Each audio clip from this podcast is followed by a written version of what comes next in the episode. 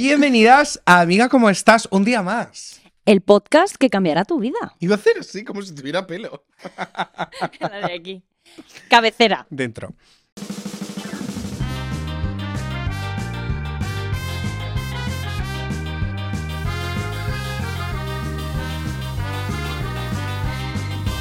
Amiga, ¿cómo estás? El podcast que cambiará tu vida. Me apetece mucho lo que va a pasar hoy porque vamos a hablar de una cosa como súper concreta. Efectivamente. Eh, vamos a hablar con María Nicolás. Bienvenida, cariño. Hola. Eh, Freckles. Freckles. Freckles, Freckles es su nombre, nombre artístico. Sí, o nombre no- artístico. Vale. Y María Nicolás es diseñadora de vestuario y figurinista. Por esto digo que es algo muy concreto. Sí lo es. Pero a mí me flipa este tema. Oh. He de decirlo. ¿Sientes la presión ya? Siento, un poco la presión, sí. Porque de repente estamos poniendo como mucho... Bueno, pues si quieres digo que no me gusta nada, no, No, sé. no. Frickles, ¿por qué Frickles? Pues mira, este- esta cuenta la tengo desde tercero de la ESO. ¿Cuántos Guau. años van ya? Wow. Eh, y, y mis amigos de toda la vida siempre me han llamado Pecas, ¿no? La Pequita, Peca, tal. Y, y entonces, bueno, pues de esto que Instagram se acaba de abrir y, mm, y me puse pues como Pecas en inglés, pero ya estaba cogido. Y dije, bueno, pues le voy a, añadir- le voy a añadir como una E. Y pues sin darme cuenta ya la peña me llamaba así. Y ya lo he dejado así, como que la gente me reconoce en redes sociales como Freakle, ¿sabes? Entonces, pues ya no lo voy a cambiar, porque de repente como que eso ya ha formado parte de, de toda mi evolución desde la adolescencia hasta el día de hoy. Y Qué cambiarlo, pues ya no mola nada. ¿Y has ido eliminando las fotos que subías a Instagram? Oh, sí, sí, sí, sí, sí, ¿Cuánto sí, hay sí. de ese tercero de la ESO? Eliminamos muchísimas. De hecho, creo que tengo muy pocas en el feed. Tengo las que más me gustan, obviamente, y Ajá. cosas de trabajo.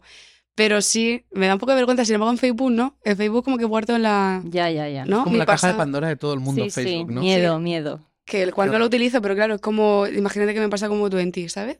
¿Sois de las que recuperaron las fotos de Sí. Twenty? Yo no. Yo no. Yo sí. Entonces no quiero perder las de Facebook. Las tengo, las tengo. Tienes todas. Me hace Qué mucha horror. gracia. O sea, yo mm, tendría que haberlo hecho y no lo hice. No lo hice. Quiero decir, yo también las tengo y no las miro, no las recuerdo y me las encuentro de repente y digo, "Oh, Dios mío, ¿por qué narices yo subía esa foto a, a, a Instagram? Porque era molón, tía. A Twenty. Era súper molón subir eso a Facebook. Qué horror. Vale, vamos a, vamos a empezar con la cosa más eh, estúpida que hacemos aquí, que es, María. El horóscopo. Yeah, que nos Sí, gusta. sí, esta generación ha dejado de creer en Dios y creemos en el horóscopo. Hemos cambiado la fe por las estrellas. Necesitamos motivaciones Exactamente. espirituales, claro es que, que si no nos da bajona todo el rato. Ciencia. Entonces, Necesitamos ciencia. ciencia, sí, ciencia. Bueno, Bueno. eh, María, eres Capricornio. Eres la primera Capricornio que viene aquí a nuestro programa. Así Súper que Capricornio, además. Súper. Súper. no Todo me define. Es que no tengo ni idea del mundo Capricornio. Wow. O sea, me toca, me toca No, no, no, no, contártelo. te- voy a leer y tú me dices. Ah, vale, venga, Hemos dale. hecho el research sin nosotros. Exacto. Ay, perdón, ¿eh? Ah, entonces, a ver, te hemos buscado cuál es tu prenda asociada según tu horóscopo. Esto sí por que no lo sé. supuesto. Entonces te lo voy a leer. Dice: Las Capricornios son disciplinadas, líderes natas y quizás algo controladoras. Necesitan estilismo lo más sencillo posible para poder dedicarse a lo que realmente les importa. Por eso, estilos como una camisa blanca son lo que más les sient- con lo que más se sienten identificadas. Una basic camisa blanca. Me encuentro dividida con esto, porque sí Uh. que soy todo eso, ¿Ok? pero eh, sí que es verdad que al final mi, mi imagen es la que más cuido porque a lo que me dedico. Entonces no sé si es algo que yo llevo como aprendido ya de casa por mi familia o es algo que, que con los años pues vas montando tu personalidad. Me encuentro un poco dividida, creo que también es como la imagen que yo fui creándome hasta el día de hoy que ya forma parte, o sea, es parte mía, ¿no? Pero pero no, no yo, yo no iría con una camisa solo blanca así todos los días. Pues para nuestra sorpresa, fueron varias Sí, páginas donde ponía que Capricornio se asociaba a una camisa blanca. Wow. O sea, no es cogido solo de un sitio, lo hemos Claro. encontrado en varios. También es verdad que tú te dedicas a la moda, entonces eh, es- entiendo que es una manera de expresarte constante y que es Mm. una imagen y una Pero idea no consciente, ¿eh? Como tú te levantes ese día. Hoy me apetece esto. Hoy voy a ser rapera, mañana voy a ser... Vale, tú eres de las que se permite todo claro, eso, qué tía, que cada día tú puedes ser quien quieras ser. A través de la ropa puede ser quien quiera Que ser. Me encanta. Vamos a hablar de eso ahora. Sí, sí, sí, exactamente. Señora Capricornio, ¿cómo estás? Eh, pues mira, te lo decía esta mañana. Hoy estoy como un poco cansada, pero cansada de cansancio físico. Pero estoy feliz, estoy bien. Estoy guay, sí. Es de estas épocas que dices, eh, estoy bien, pero mira, hace poco me encontré a un, a un ex profesor mío y le digo, hola, ¿cómo estás? Y me dice, muy serio, porque él habla así como muy serio, y me dice, estoy bien, pero muy lejos del ideal. Wow. Y entonces dije, creo que no, no hay mejor manera de definir eso, ¿no? O sea, cuando uno cree, se mea, cuando uno está bien, pero de repente dice, no estoy en mi mejor momento, o no estoy en mi ideal. Pues mira, me pasa una cosa, y es que a nivel laboral estoy en mi mejor momento, o sea, como que estoy teniendo un año maravilloso, pero esto afecta mucho a nivel mental, porque mi vida se basa en trabajar. Mm. Entonces siento que eh, no estoy dedicando el tiempo a las personas que quiero, ni a mi familia, ni a mis amigos, ni generar relaciones, ni vínculos, porque no tengo la capacidad mental de decir esta hora, esta hora o este día para esta persona. Y las personas no quieren aguantar que una persona esté intermitente o no esté. Entonces al final genero como corazas donde me creo que estoy bien sola, ¿sabes? Ah. Claro, pero no. Obviamente hay días que te apetece pues, que alguien te abrace, que te quiera, que no sé qué, que no sé cuántas. Pero tengo la grandísima suerte de que el día de hoy quien está en mi vida y quien se mantiene entiende mi trabajo. Entonces, bueno, pues como que permiten que esté como... Pero luego no te enteras de las cosas que le pasan, ¿sabes? Y ha eso... salido esto, ¿eh? Sí, pero que estés de manera intermitente, además. Me ha resonado, me ha ¿Te ha resonado. resonado? Yes. ¿Quieres que le- Amigas, es que los ¿Quieres sectores son muy hacer parecidos. reflejo rebote? O... Cuéntame. No, o sea, no, no es reflejo rebote, es que efectivamente estoy como en esa misma época de muchísimo curro, de muchísimas horas de trabajo, en las que además estoy súper rodeado de gente y todo es como de buen rollo, porque hay, hay equipos de buen rollo y tal, pero de repente la realidad es que a mis amigos, a mi familia es, no puedo, no puedo, ya te diré yo cuando puedo, Eso es. y genera también mucha ansiedad, porque la otra persona yo sé que no está esperando cada día que tú le llames, pero sí vas generando esa, esa distancia. No sé, que me ha... No, no, no me ha gustado, no me ha gustado. Bien. Estás, encontra- estás encontrando Sálvame, por favor, maneras, que estás necesito parar de maneras de poder salir de ahí o poder generar dinámicas de, con tus amigos, de recuperar, de enganchar. Pues intento coger herramientas que hasta el día de hoy no tenía, como limitar y saber decir que no, pero que no sé decir que no. Entonces, claro, aquí siempre, ¿Solo al trabajo o en general?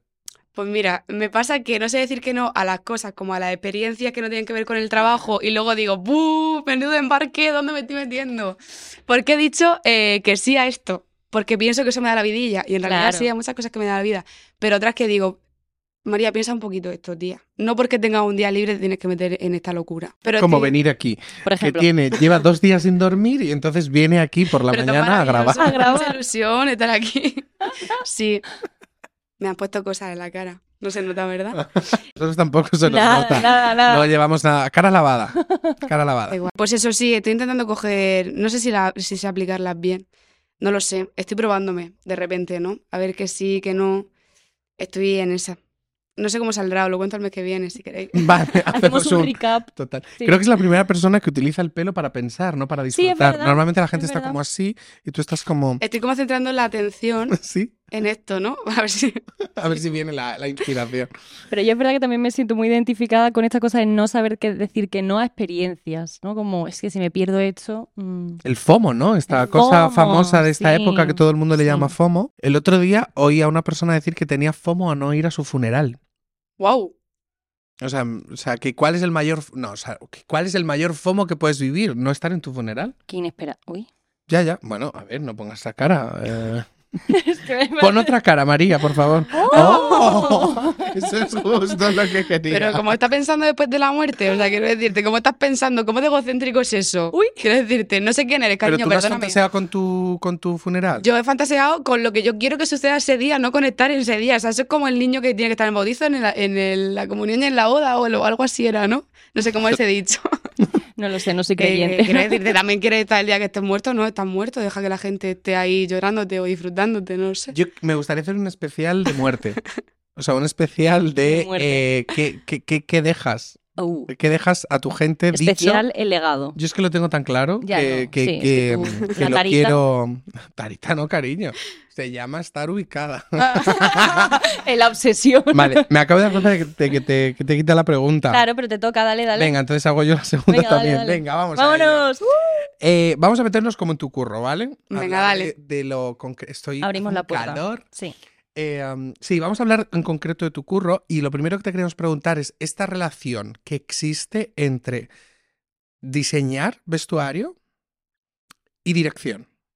Esa libertad, ¿dónde, ¿dónde está la libertad a la hora de crear o no? Claro. Sí, un poco como que nos ayudes a entender tu curro, ¿no? Como... Mira, la libertad empieza, mucha gente te dirá que no.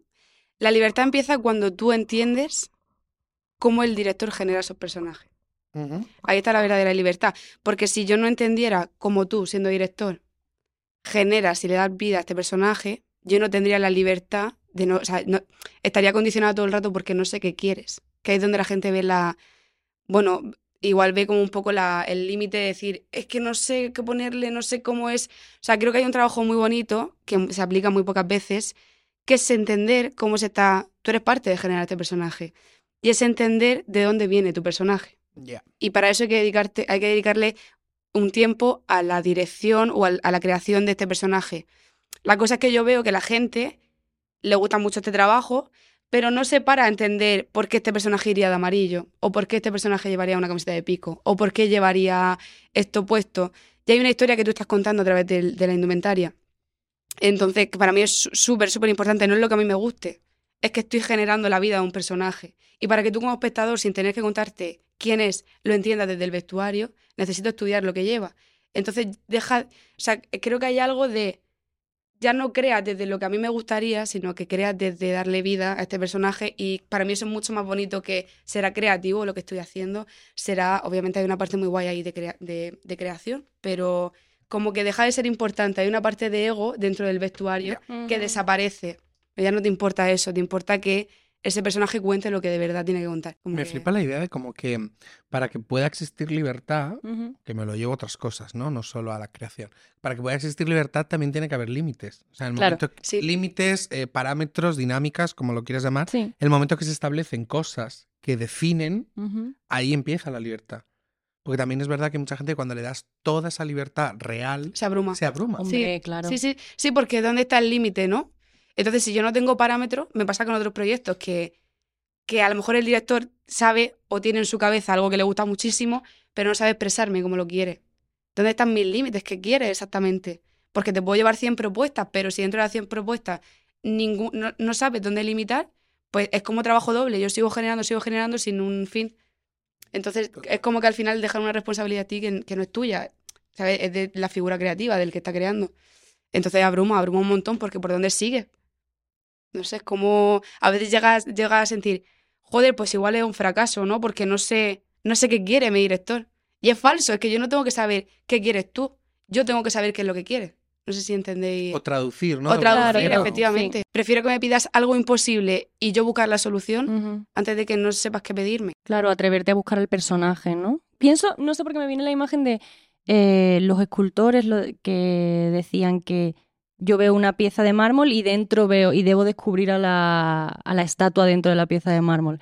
Eh, Me viene un poco esa imagen, como permitirte el descubrir también al personaje, ¿sabes? Porque no, no, no puede ser solo como tu visión o la visión del director, sino igual una conversación también para ver qué está sucediendo. También jugarán los, o sea, los actores Eso es. Hay una parte muy importante, Claro. lo hablaba con, con Juan antes, que, que hay actores que a mí me parecen una locura de cómo evolucionan con ese personaje. Y eso es muy bonito porque cuando un, un personaje evoluciona es como las necesidades que tú tienes en tu día a día. Es que a lo mejor hoy te sientes de esta manera y mañana te sientes de otra y eso afecta a lo que tú eliges cuando te levantas por la mañana. Y al personaje le pasa lo mismo, entonces es muy bonito. Obviamente hay muchos actores que te dicen, es que este no me gusta, es que no es cuestión de que te guste, Ya. es, que es una necesidad. Pero gente que te dice, pues es que mi personaje igual no llevaría esto así de cerrado porque tal. Y te lo justifica. Y joder, pues chapo, pues sí, justifícamelo. Porque a mí me ayuda mi trabajo, porque te entiendo y entiendo lo que quieres contar y te ayudo y te potencio. Pero si es un porque sí, porque no, porque te quieres ver más guapo en cámara, pues sinceramente no, o sea, no, no, no trabajo para que tú te veas guapo. Trabajo para que la gente lo entienda. detrás. De todos modos, con esto de no trabajo para que tú te veas bien en cámara, claro, la ropa inevitablemente juega un... O sea, es muy importante en nuestra salud mental, en el sentido de que como yo me he visto, tiene que ver con cómo yo me siento o cómo yo quiero expresarme hacia afuera. Como me ven, Como, claro, cómo quiero que me cómo lean. quiero que me vean. Eh, Justo antes de empezar el programa estábamos hablando de, de colores que no hemos usado, que no estamos acostumbrados a usar. ¿Cómo te relacionas tú con eso? Quiero decir, tú nos decías que tú cada día te levantas de una ma- como te sientes y te vistes. Sí.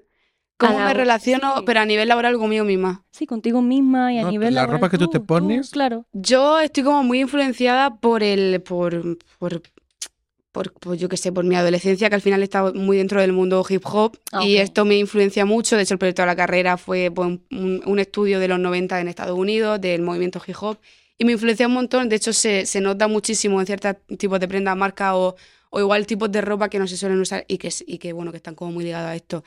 Pero mm, es como, no sé cómo decirte, ayer se lo decía a un amigo, pues, me puedo poner un tacón y, y un vestido, que puedo vestir de ancho, que puedo ir con una sudadera, que puedo ir con una camisa, que puedo ir... Es como me levante por las mañanas, hay días que, de esto que dices tú, me, me levanto relajada, pues los días que me, levanto- me levanto relajada, a lo mejor llevo un moño y llevo una camiseta. O a lo mejor me levanto una mañana y digo, "F- joder, me apetece verme ajustada porque eso me empodera, ¿no? Verme de repente las curvas, pues yo qué sé, pues me ajusto. Es que no sé, o sea, no es algo consciente, ¿no? Es algo de que me levanto y pienso, esto me apetece, me lo pongo. Y hace años que me da igual que tú pienses si hoy quiero ser pija o mañana quiero ser rapera o al otro, me da igual lo que opine. Pero va unido a tu estado emocional, a tu estabilidad o a tu... A todo. Igual que al resto de las personas, tú cuando estás más triste no vas a tirar por colores claros. Es automático. Estás Ujú. triste, eso perjudica en tu estado, o sea, en, en tu autoestima, por lo tanto el color negro lo que hace es disimularte y como te disimula y es neutro, vas a, a esos colores. Y yo lo noto un montón, los días que te levantas como que estás a gusto contigo mismo, que estás contento, tiras por colores, ¿sabes? Tiras, a no ser que tú tengas una estética muy marcada, está claro, si tú ya juegas dentro de una estética, pues es dentro de tu estética, pero yo lo noto, lo noto y lo veo, cómo te encuentras tú, cómo te levantas por la mañana y lo que eliges. ¿Y hay algún color o alguna estética que tuvieses igual como más mm, eh, que no te atrevías a ponerte hace años y que ahora dices es que me encanta o paso? Yo, por ejemplo, hablábamos antes, a mí, por ejemplo, el rosa me ha costado muchísimo trabajarlo. Porque el rosa implicaba que eras niña, femenina, niña, niña, todo niña, todo tiene que, que ser de rosa y a mí eso mm, me Yo creo que rosa tengo poquísimo, ¿no? Pero igual esta estética 2000era que se lleva un montón, me flipa verla, pero no la veo mía, aunque me la pondría, ¿sabes? Que es que me da igual. Pero de repente yo no me veo con esas gafas maquineras, 2000eras, así. No me Ah, veo, ¿no? Es como que la peña sí que la usa y pienso, hay un punto choni ahí que me encanta, pero no, no me veo con eso. O los pantalones de tiro bajo, ojalá, ojalá no, no, ¿sabes? Que pero eso no. Ya, San ya. aquí, querida, San Ah. aquí. Sí. De repente no, eh, pues es- hay ciertos tipos de prenda que no me pondría. No un estilo, sino cierto tipo de cosas que digo, no me pillas. Yo ayer, ayer estaba comprando ropita para aquí el programa eh, y vi un, un conjunto de pantalón con un, como, con un top como si fuera un chalequito y me gustó mucho, así como de rayas, amarillo que me va. Digo, venga, voy a probarlo. Claro, eh, me pongo los pantalones, son pantaloncitos de tiro bajo y el top que era un chalequito súper corto, o sea, chalequito aquí cerrado y cortito, cortito. Y de repente me vi y dije, eh, bueno, mm, ¿qué tal? Hilaridad, de ¿Dónde va? eh, Britney, Spears, en plan, me voy a hacer coreografías así, Con eh, las coletas, con las coletas, eh, como Qué que, fan. uf, pero, pero mal, o sea, me pareció horroroso, tipo, no, Ya, no, no, muy no. Es que está muy aquí y la peña lo usa porque está muy aquí, ¿sabes? Que no es consciente de me sienta bien, no me sienta bien, va con mi cuerpo, con mi complexión. No, la gente no hace ese trabajo. Ya. Entonces no es que la ropa te quede mal o bien, es que no eres consciente de cómo es tu cuerpo y la gente se lo pone porque es lo que se lleva. Eh, pues me parece súper ridículo eso. De todas formas, me he quedado colgado con una cosa que has dicho de eh, esto de si es me lo justificas, o sea, al actor, ¿no? Si Hmm. me lo justificas está bien, pero si es por sentirte guapo no te lo compro. Estábamos hablando, no habías llegado tú todavía, estábamos hablando antes cuando algún, eh, me da igual, figurinista, maquillador, lo que sea, no hace bien su curro, que Mm. también no los hay. Y hace un cuadro, que también los hay. Entonces, realmente tú estás exponiendo, tú estás cediendo tu imagen. Entonces, ¿hasta qué punto tú no tienes, el que cede la imagen no tiene el derecho de decir, No, amor, porque si tu personaje de repente. Tú imagínate que eres un yonki, que estás en la calle y tienes que vestir con ropa rot. Bueno, pues te- tiene un guion tu personaje.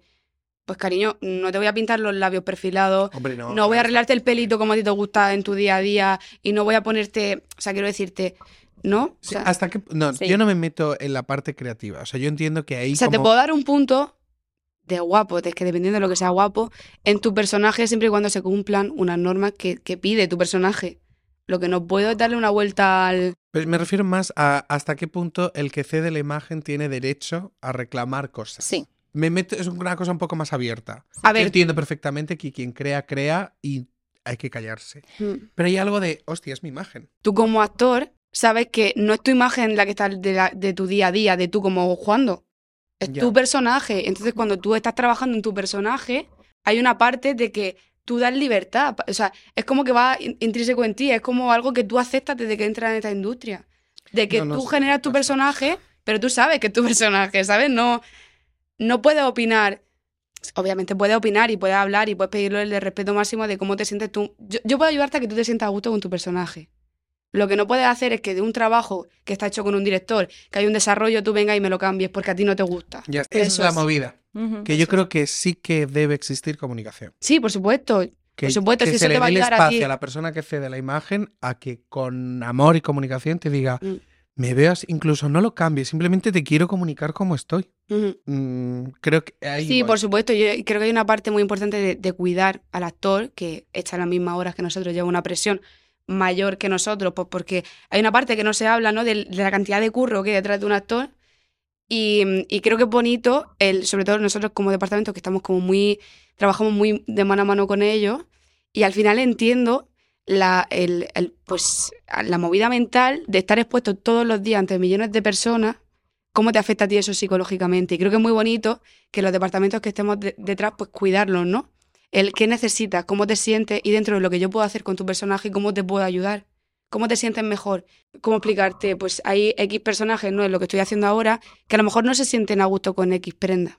Y si no les requiere en esa secuencia, ¿por qué te lo voy a poner si tú te sientes más cómodo y te ayuda, te da más libertad, te sientes mucho más a gusto delante de cuatro cámaras y 50 personas que te están rodeando y el- cuando se vaya a emitir las mil, un millón quinientas mil personas que te están viendo? O sea, quiero Claro. decirte, si eso te ayuda, yo te ayudo, porque te entiendo. Pero no todo el mundo empatiza con, con, con actores, ¿no? Eh, Muchos departamentos, esto es lo que hay, esto es lo que hay. Sí, muchas veces está. también en- entra en juego la prisa, el Sí, bueno, vamos, ya vamos, lo siento, o sea, ya te quedas así, tiramos para adelante, ¿no? Y al final es lo que tú dices. Yo creo que el mayor problema, porque todo, todo esto partía porque el último, o sea, la última publicidad que yo rodé, el maquillaje, o sea, yo en el maquillaje me sentí como Sí. sí, sí, sí, sí, o sea, mal, mal, mal, mal, mal. Y claro, Pero eso lo comunicaste. no. Ya. Pero porque tampoco a los actores no se nos suele enseñar que hay espacio para Claro, y porque tampoco. no sabes, porque si tiene, porque a mí, yo por ejemplo, yo soy una persona muy sociable, entonces yo llego a un rodaje y a mí es súper importante hablar con el equipo, generar bonito. relaciones, claro, porque vamos a pasar un montón de horas juntos. Pero hay gente que facilita esa relación, hay gente Ya. que no. Entonces, en este caso, por ejemplo, yo con el maquillador no tenía esa relación. Ya. Y claro, de repente tienes que estar rodando y, luego, y, y- y estás delante de cámara y tú, y tú estás pensando, madre mía, esta cara que tengo, ahora va, esto se va a quedar en un anuncio que va a salir en la tele y, y claro, Ya, tía, pero eso cambia un montón tu, de repente tu, predisposición. Sí, sí, Sí, sí, cambia sí. todo. tu libertad. De repente es de cuando te dicen, es que esta cámara". actriz es súper borde, es que esta actriz no se puede tratar. No, es que hay ciertas cosas que tú tam... Mira, creo que hay algo que, de lo que no se habla y es que hay una parte de psicología que hay que desarrollar increíble, increíble con la gente que está trabajando. Uno, por la cantidad de horas y dos, porque hay que entender cómo, hay que empatizar, tía, con vuestro trabajo y hay que entender cómo encontráis y que cada día, tú, que, tú- que cada uno lleva sus movidas personales fuera de lo que estamos haciendo y llegar y tener que estar trabajando con 100 personas, con actores que tenéis vuestras movies, vuestras inseguridades que nunca vais a mostrar porque son vuestras y tenéis que estar trabajando absolutamente todos los días para que cuando llegue nadie se aproveche de tu inseguridad, porque eso te hace pequeña. Entonces hay que tener una psicología como persona para estar ahí y entender tu movida. O sea, no quiero que me la cuentes, pero quiero entender que hoy no tienes un buen día y cómo te puedo ayudar. Entonces creo que es súper importante, y esto no se da, y de ahí vienen muchas de las luchas con las que trabajamos en ficción, creo que es súper importante cuidar esto, tío. Llegar y a mí, a mí me hace mucha ilusión llegar y que los actores sean mis compañeros, y que haya un abrazo y que haya un cómo estás y que, y que haya un no te preocupes que ya llevo yo mi vestuario. Eso no es porque ellos quieran hacerlo. Eso es porque al final hay un momento, hay un, hay una empatía, ¿no? De ambos, de Claro. ¿Cómo te ayudo? Pues si ayudarte a ti es que yo me lleve mi vestuario al otro plato, yo me lo llevo. Y me parece precioso porque hay una parte de humildad y de compañerismo que no se suele vivir. De que estamos todos trabajando juntos, Eso es. que no son grupos distintos que trabajan es. y que se encuentran en este espacio Eso que es. es. un rodaje. Eso es. Exactamente. Sí, Entonces, sí, sí, no sí. todo el mundo, ¿eh? Hay mucha gente que le da exactamente igual como estés tú. Inevitablemente también te vas a encontrar con ese tipo de personas sí, en la sí. vida y los tienes que manejar. Pero es verdad que parece que es muy Mm. guay que podamos encontrar un lugar donde poder expresarnos como compañeros de trabajo, simplemente. Yes, podéis expresaros, ¿eh? Cuando sí, queráis. por vosotras. favor. Ahora no. Eh, me mandáis un Nos mail por la noche y yo os leo. Eh, Bien. Pocos, ¿eh? No quiero muchos. Fíjate, te estaba viendo ahora y yo decía, ayer que estábamos preparando tu entrevista, digo, es que María es muy pasional, Mm. tío. Y de repente pones en, en el, el resumen que nos mandas de las cosas que queréis hablar, que os gustan y tal, pones, quiero hablar sobre cómo la pasión se hace con tu vida personal y todo gira en torno a eso. Y yo le decía a María, qué fuerte, ¿no? Que le defina como pasional y de repente salga todo el tema de la pasión. Y estábamos hablando, hostia, la, la pasión se, se tiene, se entrena. O sea, alguien que no sea pasional puede ser, no sé, me gustaba el concepto de que te arrolle tu propia pasión. Esto es chungo, además. tío, porque esto igual que te llena mucho, te destruye. Entonces, como un, un arma de doble filo, ¿no? Soy pasional en todo, en, en todo en mi vida. Soy pasional con mi familia. Aunque tengo que decir que, que no demuestro tanto con mi familia como con, con mis amigos. Soy pasional con mis amigos, o sea, el te quiero para mí es muy fácil. El abrazar, el que necesita, da igual la hora que sea, voy a estar. Eh, soy pasional con mi trabajo. También es una coraza. O sea, mi trabajo para mí es pasional, pero porque todo gira en torno a mi trabajo para no ser consciente de todo aquello que a mí me hace daño, por ejemplo. Soy pasional con, con los amores, soy pasional y eso asusta muchísimo. Yo creo que somos pasionales desde que nacemos y por lo que vivimos también. Entonces, mm, según lo que tú vivas, pues a ti te condiciona, ¿no?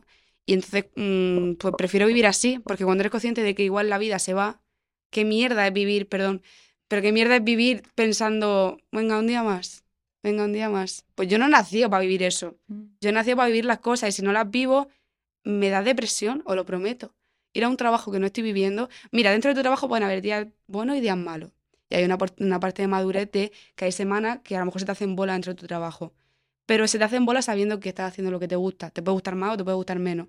Pero ir a un trabajo que a mí no me hace feliz, a mí eso me, me, me apaga, no me hace sonreír, no me hace estar a gusto, no me hace. Entonces prefiero vivir desde esto, aunque me dé cosas malas también, pero prefiero vivir desde la pasión. Y ya me da igual si a ti te asusta, ¿sabes? Como persona, es como, Mm. es que soy esto. Encuentras mucho susto a tu alrededor con la pasión. Encuentro personas. Qué gran pregunta, ¿no? O sea, como, wow.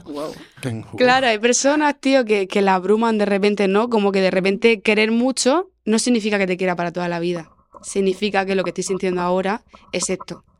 Y a lo mejor mañana igual mi, mi pasión ha cambiado, mi pasión es otra. Entonces, como que hay gente que se asusta, ¿no? De repente, uff, es que esta persona eh, ya, ya me va a querer para toda la vida, ya no voy a tener libertad, ya no lo sé. Bueno, hay algo ahí que yo no termino de Yo hacía una obra que tenía una frase que decía, decirte quiero solo te compromete a sentirlo en el momento en el que lo estás diciendo. Ujú. Que es, eso es así. Y eso se me quedó ah, ahí porque es verdad. Y yo le perdí mucho miedo a decirte quiero. Es que yo te lo quiero decir ahora. Claro, es que si mañana no lo siento, claro, luego estamos locos, ¿no? Porque a lo mejor mañana, pues a lo mejor mañana no significa que no queramos, significa que no has cuidado nuestra pasión y que yo Mm. me he cansado y que yo no quiero que viva a la misma intensidad que vivo yo, ni a nivel laboral ni a nivel social, pero sí que quiero que cuides eso, porque es muy difícil que una persona no tenga miedo a decir te quiero. O sea, hay un trabajo muy heavy detrás de eso.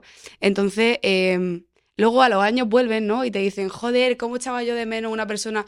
No, tronco, hay, hay una valentía ahí que tú no vas a tener en la vida y como no la tienes, no la quiero, porque no la va a cuidar y mañana a lo mejor se me pasa y a lo mejor mañana ya no te quiero, pero hoy te quiero, hoy te quiero mucho, ¿sabes? Cuídalo. Wow, yo le decía justo antes, digo, para mí, o sea, para mí el confiar en la gente, querer a la gente es algo que nace de manera natural, porque si tengo que desconfiar o tengo que, quiero decir, todo, yo también tengo barreras, por supuesto, y, y ¿Ah, te lo puedes creer, No lo diría, ¿no? loco. Ah. Sí, no, no, y yo he sido muy acojonada en relaciones mm, de amor y todo. Pero a día de hoy me parece mucho más fácil confiar en ti y ya está. Y luego si, las- me las- si pasan cosas, pues ya luego diré, bueno, Es que van a pasar. cariño, que ya está. Si van Sí, a pasar van a igual, pasar. pero es que si además tengo que poner un 15 barreras de, de primeras para asegurarme. Bueno, pero eso no lo puede evitar porque eso está ahí, es parte de tu aprendizaje y de tus límites y de lo que- de Exacto. pues de eso, de tus traumitas, tía, están ahí. O sea, está en ti que seas consciente, ¿sabes? Y que digas, tengo estos límites, pero me la voy a jugar. Pero siempre salen, están ahí. Qué miedo a jugársela de todos modos. Sí, tía, pero la vida está para jugártela, ¿sabes? Yo de repente el año pasado se muere mi tío con 38 años, una familia, mi primo súper pequeño, y dije, Wow. ¿y si no se han querido todo lo que se pueden haber querido? ¿Y si no han vivido todo lo que tenían que haber vivido? Pues esto es así. Que además seguro que no. No. Mm. No, y entonces eh, eh, mm, eh, de repente vives pensando todo lo que yo podría haber hecho con esta persona. Bueno, pues vívela. La muerte, tienes que hacer Un... Sí, no, está, está en el aire. Mm, Está en el aire y yo Está creo que hay que bajarlo a la tierra ese Sí, programa the y hacer un programa sobre la ¿Sabes muerte. que la, la gente tiene miedo a la hablar muerte. de eso. Bueno, en realidad, que ya tenemos que ir terminando, Sí. En la temporada pasada tuvimos a Naka, que Sí. hablaba sobre el Death Positivity, que es como hablar de la muerte con positividad, con, desde un ritual distinto, desde una afección distinta, Desde que es parte de la vida. entender que te vas a morir y que tu entorno se va, a- se va a quedar con tu muerte. es que hay algo no aprendido Y ahí. fue muy fuerte también Sí. hablar de eso. Sí, fue muy- yo, yo aprendí también muchísimo. Sí. sí. Pero estaría bien que hiciéramos, no los, a lo mejor no sé si lo vamos ¿Qué pasará? pero Pues bueno, no se sabe. Un programa de la muerte. Exactamente. hay que terminar. Con todo Oh. esto, claro, claro. antes Bueno, de- queda un poquito, Exacto, pero- queda un poquito, queda un poquito, pero una pregunta que siempre hacemos. ¿Cuáles son tus rituales de cuidado? Todo esto que nos estabas hablando de, de toda esa pasión, del querer, del vivir la vida, ¿cómo te cuidas? Todo eso Soy un auténtico desastre. O sea, quiero decirte, voy sin tintarme, sin hacerme las cejas porque no me da la vida, no me da el tiempo. Esto es literal. Esto no es que yo te esté contando no me da la vida, no, es que no me da la vida. Entonces, pues cuando tengo tiempo, cuando tengo tiempo, voy a peluquería, me tinto, me tapo las canas y me hago las cejitas y tal. La uña la llevo sin hacer. O sea, que soy un cuadro. O sea, que vosotros me miráis ahora mismo, soy un poco cuadro, ¿no? Pero mira, lo que sí, sí, eh, crema. Yo no, yo Yo no, no lo veo. no, no lo veo. Crema solar. Muy ¿no? bien. Muy Crema bien. solar. Crema solar todos los La días. crema Aquí lo solar. decimos No, mucho. Es que esto eh, ya empieza a verme mancha, entonces, claro, pues la uso. Crema solar.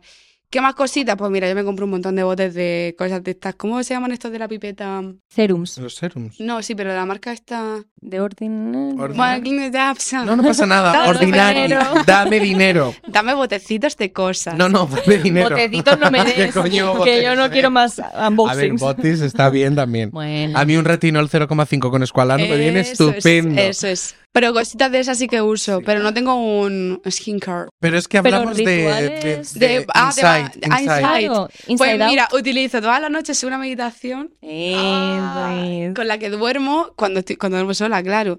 Porque no todo el mundo soporta estar escuchando una vocecita toda la noche. Que ¿Dura to- toda la noche? duran como unas cuatro horas. Oh. Ah, wow, ¿te la pones para quedarte dormida? Sí, con sí, sí. Entonces mi subconsciente imagino que va trabajando. Trabaja, trabaja. Trabaja, trabaja. Y es como pensamientos positivos todo el rato. Uh, pero tipo pop. Entonces, pues tipo de, Eres de la proyección. puta ama. Claro, claro, claro. Es que me mañana va interesa. a ser para que me lo mandes. puto mejor. Luego te lo mando, pero sí, sí, habla un poco sobre agradecer, tal. Tengo varios rituales. Cuando me despierto agradezco y cuando me acuesto agradezco. Muy bien. Es Y de luego- nuestro team, ¿eh? Es de... Y luego escucho, dependiendo del día, si el día hay eh, súper torcido, pues escucho este, mm, este, bueno, esta meditación, que es muy heavy porque yo me di cuenta de que pasa. Ajá. Pasan. Igual es porque hay algo activo ahí de, de, de ver qué está sucediendo, pero pasa, tía, pasa. O sea, hay cosas de universo. Necesito que mañana esto se solucione. Y cuando me levanto al día siguiente, obviamente las cosas no se solucionan solo, chicos. Estoy esperando que se solucione escuchando una meditación va mal. Oh. Pero hay una facilidad que no veía ayer. Claro. Y de repente dicen que es tu doble cuántico, ¿no? Que está ahí como trabajando. Y el momento en el que empecé a entender el cerebro como, o sea, las, los pensamientos como química, Mm. o sea, realmente es química, son conexiones científicas para los que seáis que no queréis entender. Que no queréis entender porque no Eh, queréis entender. No, literalmente porque mm, yo también he sido muy, muy racional en ese sentido de decir, sí. no, todo lo que se acerque a lo que no es materia Sí, mm, no me vale. ya, ya. te Y de entiendo. repente encuentras sentido porque lo tiene. Y bueno, Que meditéis y que os leáis libros de meditación. Exacto. Hay que meditar, hay que meditar. Pero bueno, sí, pues todo eso, ir a la playa, súper necesario en mi vida como cuidado. ¿Y vives en Madrid? Y vivo en Madrid, pero me escapo muchísimo a Murcia. De hecho, he venido de Las. Palmas diciendo quiero vivir en las Canarias. Mírate, que lo mismo... Que lo mismo, sí, puede ser. Qué maravilla. Vamos Yo a también jugar. quiero playa. Venga, vamos vamos, a a jugar. Tenemos una seccioncita que se llama Sé tú misma. Tú pregúntasela que yo saco la mano. Ah, vale. Eh, esto va de que te vamos a hacer preguntas de Mises, ¿vale? Claro, es que le he visto la cara como de que le ha gustado, pero no, no lo estaba entendiendo. No sabes lo que es esto. No. sí, por favor, ¿podemos hacer un juego de preguntas sobre mi sex? Por favor, no. Vaya mierda. ¿Cuál es De, tu de? Mises, de Mises. Miss Universo, Miss Mundo. Ah, de Mises, preguntas, venga, cuéntame Mises, más. pregunta. Sobre mi sex, me encanta. He entendido sobre mi sex. Dime Yo- todos los nombres de mi sex. Uf, Pero No, no, no, ponlos de no. mejor a peor. Ahora no. Dios. Luego, que si quieres, jugamos a eso, pero ahora Sí, no. por favor. Ay, deberíamos hacer como James Corden es el que tiene lo de que si no respondes la pregunta tienes que comerte algo como asquerosito. oye, eso molaría mucho. ¿Ah? Ah, ¿Ah? ¿Ah? Lo Yo me salgo de ese juego. bueno, vamos, a, vamos aquí, ¿vale? Bueno, a ver qué hay ahí. Qué fuerte. Pregunta eh, número... ¿Cómo cambiarías una. el hambre en África? ¿Dónde te ves en cinco años? ¡Boom! En ningún sitio. ¡Boom! ¡Muerta! Muerta que mi no. funeral. Eh, yo he dejado de pensar en el futuro, tía, porque como la vida me va regalando cosas tan maravillosas y no sé dónde voy a estar mañana, pues pensar en cinco años. O sea, sé los objetivos que me gustaría tener Vale, cubiertos, ¿no? Pero no sé dónde me veo. ¡Qué Sé- asco das, tía! No. ¡Qué asco das! De repente está como bien, ¿no? Esta chica. No, no, es que estoy bien, no, estoy hoy, mañana no sé cómo estaré. Pero sí, es que, tía, he pasado mucha ansiedad, como episodios de mucha ansiedad, pensando en dentro de cinco años tengo que tener una familia, tengo que tener una casa, tengo que tener un coche, ¿no? Como todo lo normativo, eh, a tomar por culo. No lo sé, soy feliz con lo que tengo ahora. Muerte a lo Puedo vivir con lo que tengo ahora, mañana no lo sé. A lo mejor soy funcionaria, ya lo veremos. Si fueras funcionario, ¿qué lo serías? Profesora de lo mío, ¿no? De figurinismo, de ámbito escénico, de No sé. diseño de moda. Vale. De, Vale. ¿Por qué os cogéis el dedo? Porque tú A veces estás hacemos estas te estás cosas. planteando ser funcionario. Eh, Siempre está en el aire, a ¿no? mi Si eres madre le artista- encantaría que yo claro, fuera Si funcionario. eres artista, las oposiciones siempre están como por aquí. Siempre Eh, vienen. claro. Me da tanta pereza, tanta, tanta. De hecho, este también. año que estoy terminando el doctorado, me ha surgido la opción de hacer, sacarme una plaza también. Si es que, amiga, al ritmo que vas, te puedes sacar las plazas que quieras. No, pero he dicho, Un que, he doctorado. dicho que no lo voy a hacer. O sea, que no voy a, no voy a ni a presentarme siquiera. O sea, no voy a hacerlo. Voy a no porque estás agotado. Yes, voy a cuidarme. Muy bien. Voy a ponerme las gafas. Voy a cuidarme. voy a Oye, yo las puedo hacer esta pregunta a vosotros. Yo puedo sacar una, un papelito y os preguntar a vosotros. Venga, ¿le No, es que esta? siento que ¿Le la gente conoce a la, a gente que viene aquí, pero ¿quién os conoce a vosotros? Tenéis una Muy bien, muy muy bien, muy interesante. bien. Me Bueno, también puedes preguntar lo que quieras, no hace falta el juego. Ah, vale. Si pudieras pedir tres deseos, ¿cuáles serían? Un poquito más de dinerito en mi cuenta bancaria. Eh, claro, de repente me quiero ir a Cuba. Pues no te estar pensando, ¿cuánto tengo que ahorrar para irme a Cuba? Yo también me quiero ir a Cuba. Eh, verdad. Deseo. No tengo muchos deseos, la verdad. Deseo que mi familia esté bien. Son como cosas muy sencillas. Y deseo que alguien llegue a quererme de la manera en la que yo quiero. Y ya está. Esos son como mis deseos, pero no pido nada más. Soy feliz con todo lo que tengo. Hermana está ¿eh? llorando como... Es que es fuerte la hija de... Wow, puta. qué bonito, ¿no? Bueno, Eh, ¿quieres darle una vueltita? ¿Quieres preguntarnos algo o quieres Quiero juego? sacar una pregunta para Te lo vosotros. voy a Venga. dejar aquí bien para que no se enganche, toma. Mamá, Es que lloran todos llorando. los días. Ay, tenemos a todo el equipo Está llorando. todo el mundo llorando. Ay, es buena Germán, señal. Germán que está ahí, no lo veis. Lo quiero, o sea, no ni imaginar lo que yo quiero a esta persona. El de sonido. Germán, si hago así te puteo. Te quiero Hazle muchísimo. SMR. Te quiero muchísimo. Hazle Te quiero muchísimo. Qué nervios, ¿no? Venga, otra vez, como con las se ponen aquí. como irreverentes y quieren coger las riendas del Ay, programa. está muy guay. Chicos, ¿cuál era el trabajo de vuestros sueños cuando erais pequeños? Ah, Ah. eh, ¿Qué queríais ser de repente, no? eh, lo hacemos al revés, lo que yo creo que, debe, que querías ser tú. Ay, eso me lo haría Vale, muchísimo. ok. Vale, yo creo que tú querías ser... Hmm. Yo creo que querías ser, eh, no sé, mm, paleontóloga, veterinaria, algo así. Iba a decir Eh, eso. Como, como trabajar con... Iba a decir paleontólogo, que querías ser tu paleontólogo. Yo, ¿qué va, tía? Pero Suciedad. porque me ha venido. trabajo con cosas sucias. Porque no sé por qué he pensado que querías Eh, ser no, de por Vox. favor. ¿De Vox? Hostia. has dicho? De Vox, de sex Vox. y los de De, Vox. de Vox y de los sex. De Bones, la Ah, The serie. Bones. Bones. Vale, vale. Lo Perdón, huesito, Mr. lo. O sea, ambos queríais ser veterinarios. Yo, yo en un momento... Bueno, que No, lo yo diga no. ella. ¿Qué quería ser yo? Tú querías. mm, Bueno, Tengo un pelo. Del amarillo. Sigue estando, ¿eh? Dale, dale, que hay que terminar esta movida. eh, pues tú querías ser. mm, palomitero. Palomitero. Para poder ver todas las películas en el cine. ¿Sí? De repente esto es real. No, pero es decir que una vez me impactó muchísimo en el cine de la playa de, de Águilas, no sé si conoces tú. Bueno, yo el de Mazarrón, pero Bueno, como que que es lo en el cine de la playa yo una vez vi a, en la proyección, ¿vale?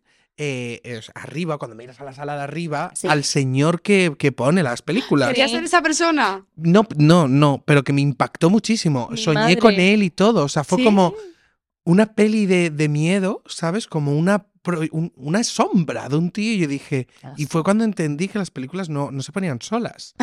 Mi Eh, madre trabajaba de eso, repasadora de películas. tu madre, hay que hacer un programa de tu madre. Sí, Eso también. también lo dejo dicho. Es verdad. Que es una gran fan del programa Es verdad. y tiene una vida muy interesante. Sí. Madre de Dios, qué locura. Eh, ¿Ya está? Ya está, ¿Ya está? ya está, Ya, está. ya está. Ya está. ¿Ya está? Jo, Qué corto, ¿no? Se hace de repente. ¿Has visto? Eso que Sí. te lo estás pasando bien. Sí, me lo estoy pasando muy guay. Diversión. Oh. Locura. ¿Puedo contar una cosa? Desenfreno, dale, dale. Espero que si la persona de la que voy a hablar lo ve, es desde todo el amor, o sea, no es nada malo. Ya. Bueno, a ver. Pero yo una vez estaba haciendo un, un bolo que hacíamos como de animales, ¿vale? Ah, ni, ni, me suena. Ti, ti, ti, ti, ti. Animales fantásticos. Eh, y entonces en un momento dado bajábamos a público, ¿vale? Y había muchos niños y entonces una compañera... una compañera un besito, vi- ¿eh? vio a un niño que estaba como, no sé si aburrido, asustado, yo no lo sé. Y entonces se acercó, mírame, se acercó y entonces le, le cogió de los hombros, le zarandeó y le dijo, diviértete, pásatelo bien. Yo conozco a esta persona Sí.